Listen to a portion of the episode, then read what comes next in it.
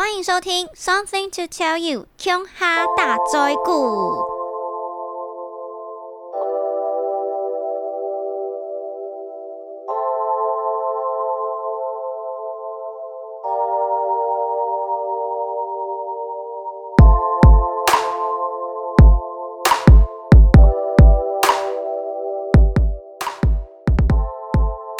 Hello，大家好，欢迎回来到乔拉拉的 Podcast。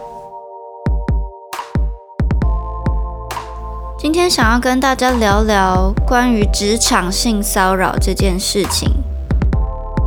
我今天所讲的性骚扰全部都是来自于我的工作经验，但是其实这只是我所受到的性骚扰的其中一部分而已。我还有受到一些性骚扰，可能是来自于邻居家的哥哥，或者是求学时期的男同学。亦或者是完全不认识的路人，那我今天讲的只是工作上的，所以我觉得性骚扰这件事情算是真的蛮常见的。我们可能在一些教科书上，或者是现在大家所知道的性骚扰的定义。只要是对方触碰到你自己觉得不舒服的身体界限，都可以定义成性骚扰。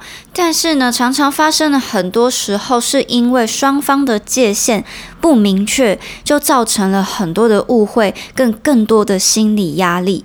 那我今天呢，就举我自己亲身所经历的一些例子来跟大家做分享。因为我自己所签约的第一间经纪公司呢，其实是一间模特儿公司。那我是被签到那间公司的演员部门。可是因为常常会有一些，比如说需要。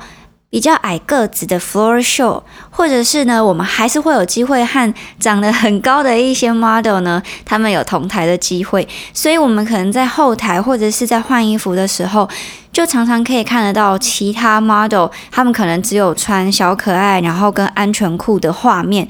我不太确定是不是因为在这样子的公司氛围下，在那个时候，我常常会觉得好像别人看到我穿小可爱，或者是。小短裤好像是一件我没有办法去说我不开心或是我不喜欢的一件事情。那有一次我就在拍照的时候，虽然我跟那个摄影师的距离很遥远，但是呢，他就叫我摆了一个姿势，是其实我的腿部的所谓绝对领域的那个地方是完全朝向摄影师本人的。然后那时候我就跟那个摄影师说。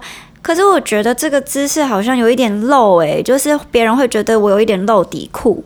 那个摄影师就回说：“不会不会，我拍很远，我拍很远。”然后那时候因为我很笨，我大概才十十九岁吧，我就想说也是，就是这么远，其实应该也不可能真的看得到我的底裤。然后后来我就想说，不对啊，他拿的那一种单眼相机是可以 zoom in 的啊，我是白痴吗？就如果他就是直接 zoom in，然后就只拍我的底裤，我也不会知道啊。后来我就跟他要了那那一天拍摄的所有的毛片，果然我就根本没有看到他所谓的就是远远的，然后我做了一个就是当下那一个姿势的照片，然后那时候我就有跟公司反映，然后公司就。还有一点点的指责我说，model 本来就是一个你必须要把你自己当成商品的一个工作。如果你这样随随便便就会觉得委屈的话，那你就不要工作啊。当下我就觉得，诶，这是我的问题吗？好，那既然是这样的话。以后要拍照之前，我就会更加的确定拍照的尺度。反正我本来就是签在演员部门，其实我也没有太多拍照的案子，真的也很少很少，所以要去避免这个，应该不是一件难事。我就这么想。有一次，我又再被分发到了另外一个工作，是要去一个节目担任类似举牌小姐那种助理主持的角色。在休息室的时候就遇到了一个非常知名的制作人，我们叫他 Mr. Wang。然后遇到这个 Mr. Wang 的时候呢，身边就有一些算是小有名气的通告艺人正在跟这个 Mr. Wang 聊天，然后就希望说这个 Mr. Wang 呢可以帮他们开一些新的节目，让他们去当固定的助理主持或是固定的嘉宾，让他们可以就是有更好的曝光量。然后我那时候在旁边就觉得些许的尴尬，因为我是非常的不会要求这种事情的，所以我就站在旁边傻笑。后来我就想说，呃，好吧，就是好像有点没有我的事情，我就想要非要，然后我就在旁边换我的高跟鞋。这个 Mr. Wang 呢，他就走过来，他就说：“妹妹啊，你个子这么小，你怎么会穿这么大的高跟鞋啊？”我就说：“哦，因为其实这种高跟鞋是我平常不会穿到的，我是跟公司的同事借的。”然后他就说：“妹妹啊，你看起来就是一个。”很好骗又很好吃的女生呢，然后我就说什么叫很好吃，他就开始就是露出那种很猥琐的表情，就是就是很好吃啊，你应该知道我的意思吧？就想说这老不休，谁知道你的意思啊？我就觉得好尴尬，还好此时此刻另外两个通告艺人他们又跑过来，开始跟这个 Mr. Wang 闲聊。他们就在聊到说女生的嘴唇这件事情，这个 Mr. Wang 呢突然就很有心得的说：“我跟你们说啊，女生的嘴唇啊，跟他们的阴唇的长相是成正比的。所以如果一个女生的嘴巴小小的，她的阴唇肯定也是小小的。你看，像是某某女明星，她的嘴巴这么的丰厚，这么性感。”哇！如果是她的下面，哦，然后他就一直在那边鬼吼鬼叫，然后我当下就在想说：天哪，你是在公然的意淫其他的女明星吗？我就觉得很傻眼，就看着旁边另外两个女生都还在陪笑，啊，原来是这样哦，我以前都没有想过诶，我就想说，你们两个女生为什么要去迎合这样子的话？所以。我有时候会觉得，职场性骚扰到底是一个鸡生蛋还是一个蛋生鸡的问题啊？到底是因为男生先把女生当商品，还是女生自己也想要这样子被当成商品啊？然后那时候我就觉得很不开心，我就说我要去洗手间了，我就离开现场了。那过一阵子呢，我就看到这个 Mr. Wang 呢，他就发了一篇别人采访他的专栏，这个专栏里面大概是在讲说他跟他女儿的关系有多好。里面他就讲到，如果有任何人呢想要接近他的女儿，他一定会打听这个人的意图。如果有任何人想要对他女儿意图不轨，他绝对会让这个人好看。我想说，你的女儿是女儿，别人家的女儿就不是女儿吗？我觉得。超级超级恶心！这件事情一直到现在，其实都一直在我的脑海里面，记忆非常的深刻。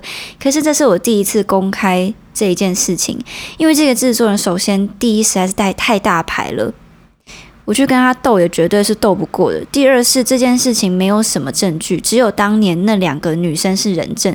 但是你们觉得他们会站在我这边吗？肯定是不会的。第三是，老实说，我也已经。不拍照、不上节目好一阵子了，我觉得这件事情其实我当时也算是有保护我自己吧，就是我也有离开那个现场，也没有人真的受到什么言语上的伤害，除了我以外，因为其他人看起来都很开心，所以事实上他好像也没有真的构成我什么身心的伤害，所以我只觉得就是一个很恶心的回忆。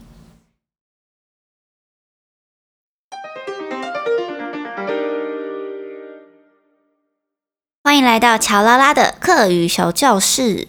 刚刚讲到了一些让我觉得很讨厌的人，在客家话，如果你想要说一个人很讨厌的话，你可以说这个人懂电影脑，懂电影脑，蛮难讲的啦。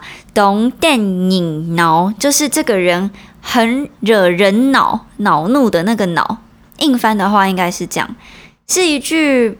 不太好发音，可是，在客家话很常听到的话，你可能会听到一些妈妈辈的在抱怨说：“嗯，给懂电影脑哦，就是这个人好讨厌哦。”接下来还要跟大家分享下一个我自己亲身经历的职场性骚扰。其实这一个案例我比较没有这么走心，因为我觉得它有一点像是半开玩笑的状态。我并不是觉得合理，而是我有心理准备，他可能会这样子讲话。就是有一次我被我的朋友拉去一个地方吃饭。然后呢，现场也是有一个很有名的制作人，但这个制作人呢，他比较活跃于大陆，在台湾算是知名度渐渐的没有这么高。他跟这个把我拉去的艺人朋友算是蛮熟的。那这个艺人朋友呢，就跟他稍微讲了一下我那个时候的公司的一些合约的问题。他就听了一听之后，他就说：“哦，没有问题啊，这个。”对我来说都是小钱啦，那我要捧你也是非常非常容易、非常简单的啦。想当初那个谁谁谁，呃，什么女子天团，或者是哪一个呃亚洲什么王，都是我捧红的。然后我就觉得哦，来了来了，就是这一种。要画大饼的感觉，我大概就嗅到一点不妙了。那因为大家都有喝点酒嘛，所以我大概就有预测他会讲些什么话。果然到后面他就说：“你的合约如果要违约，这个违约金我也可以帮你吸收。那你总要有点付出吧？你要怎么回报我呢？”那听到这边就知道，其实他想要我做的事情就是演艺圈的潜规则，我就。没有太多的回应，然后我的艺人朋友他可能立刻发现气氛不对了，就赶快跳出来说话，就说：“哎呀，这个某某某大制作人啊啊，如果我们真的有受到您的您的恩惠的话，我们一定会好好孝敬您的啊，这是一定的啊。呃，看你是想要怎么抽成啊，这都是没有问题的。”他就赶快把话题就是带成是一个正常的分润的机制。然后我就觉得哇，这个艺人朋友他可以走到现在，真的是因为他反应很快。像我的话，就是有时候会让气氛冷场。但又话说回来，为什么女性受到职场性骚扰的时候，一定要嘻嘻哈哈，不能不开心啊？真的还是不能够理解，这到底是女性自己所造就的命运呢，还是是我太小心眼呢？好，听到这边前面三个比较严重的性骚扰，可能有一些女生已经开始觉得会替我打抱不平了。不过很幸运的是，其实在这三件事情之后，我的心脏已经变得很大颗。如果就只是单纯的讲讲一些风流话，我其实也就没什么感觉了。但近期有还是有发生让我觉得比较恼怒的，就是。因为我有在练吉他嘛，所以我的左手会长茧。那有一些男生，我也不知道他们是白目，还是他们真的是有意。如果他们问我说：“诶，那你有没有长茧啊？”哦，我说有啊。你你看，就是其实我的茧还蛮厚的。有些比较搞不清楚状况，就会直接用他的手握住我的手，就用他的指尖戳我的指尖，然后就说：“呃，真的耶。”我通常就是立刻把手抽开。接下来有些男生可能就会说：“嗯，那这样子你不怕你男朋友牵你的时候会吓到吗？觉得你的手很粗？”那我可能就可以比较强悍的回说：“如果这样就会把男生吓到，这男生也太没种了吧。”但是有些男生他们可能就会回说：“我觉得一个女生的手这样练乐器练成这样很性感诶。”其实我就会觉得有点奶油，我就觉得啊。就我其实一点都不开心这种称赞，但是又知就是又知道他是在称赞我，但就觉得有点恶心。所以我现在比较不喜欢的是那种会直接动手动脚的，我觉得非常恶心。而且其实我遇到的状况通常都不是什么大家黄汤下肚之后，哦通常都是直接在工作的场合，可能录音室或者是后台。我不能否认，我真的有遇过不少女性，是觉得如果稍微被小卡一下油，或者是稍微被讲一些比较不舒服的言语，就可以获得更大的利益的话，他们是真心的觉得没有关系。那我也非常尊重这样子的想法，因为我也时常会觉得，也许自己就是太过于希望所有的事情都可以照着正义还有道德走吧。所以其实一直到现在，我都不算是特别的有成就，或者是赚特别多的钱。我有反省过这件事，可是我觉得每个人所选择的路不同，的确格局会影响你的成就。可是格局这件事情，又有谁能够说这样就是好，这样就是不好？成就这件事情，又有谁能够说这样子就是有成就，这样子就是不够？那对我的人生观来说，我一直觉得不做亏心事就是最大的真理。我不能去伤害别人，别人也不能来伤害我。那这一条界限其实是有弹性的，而我们就是要去尊重每个人的这一条界限。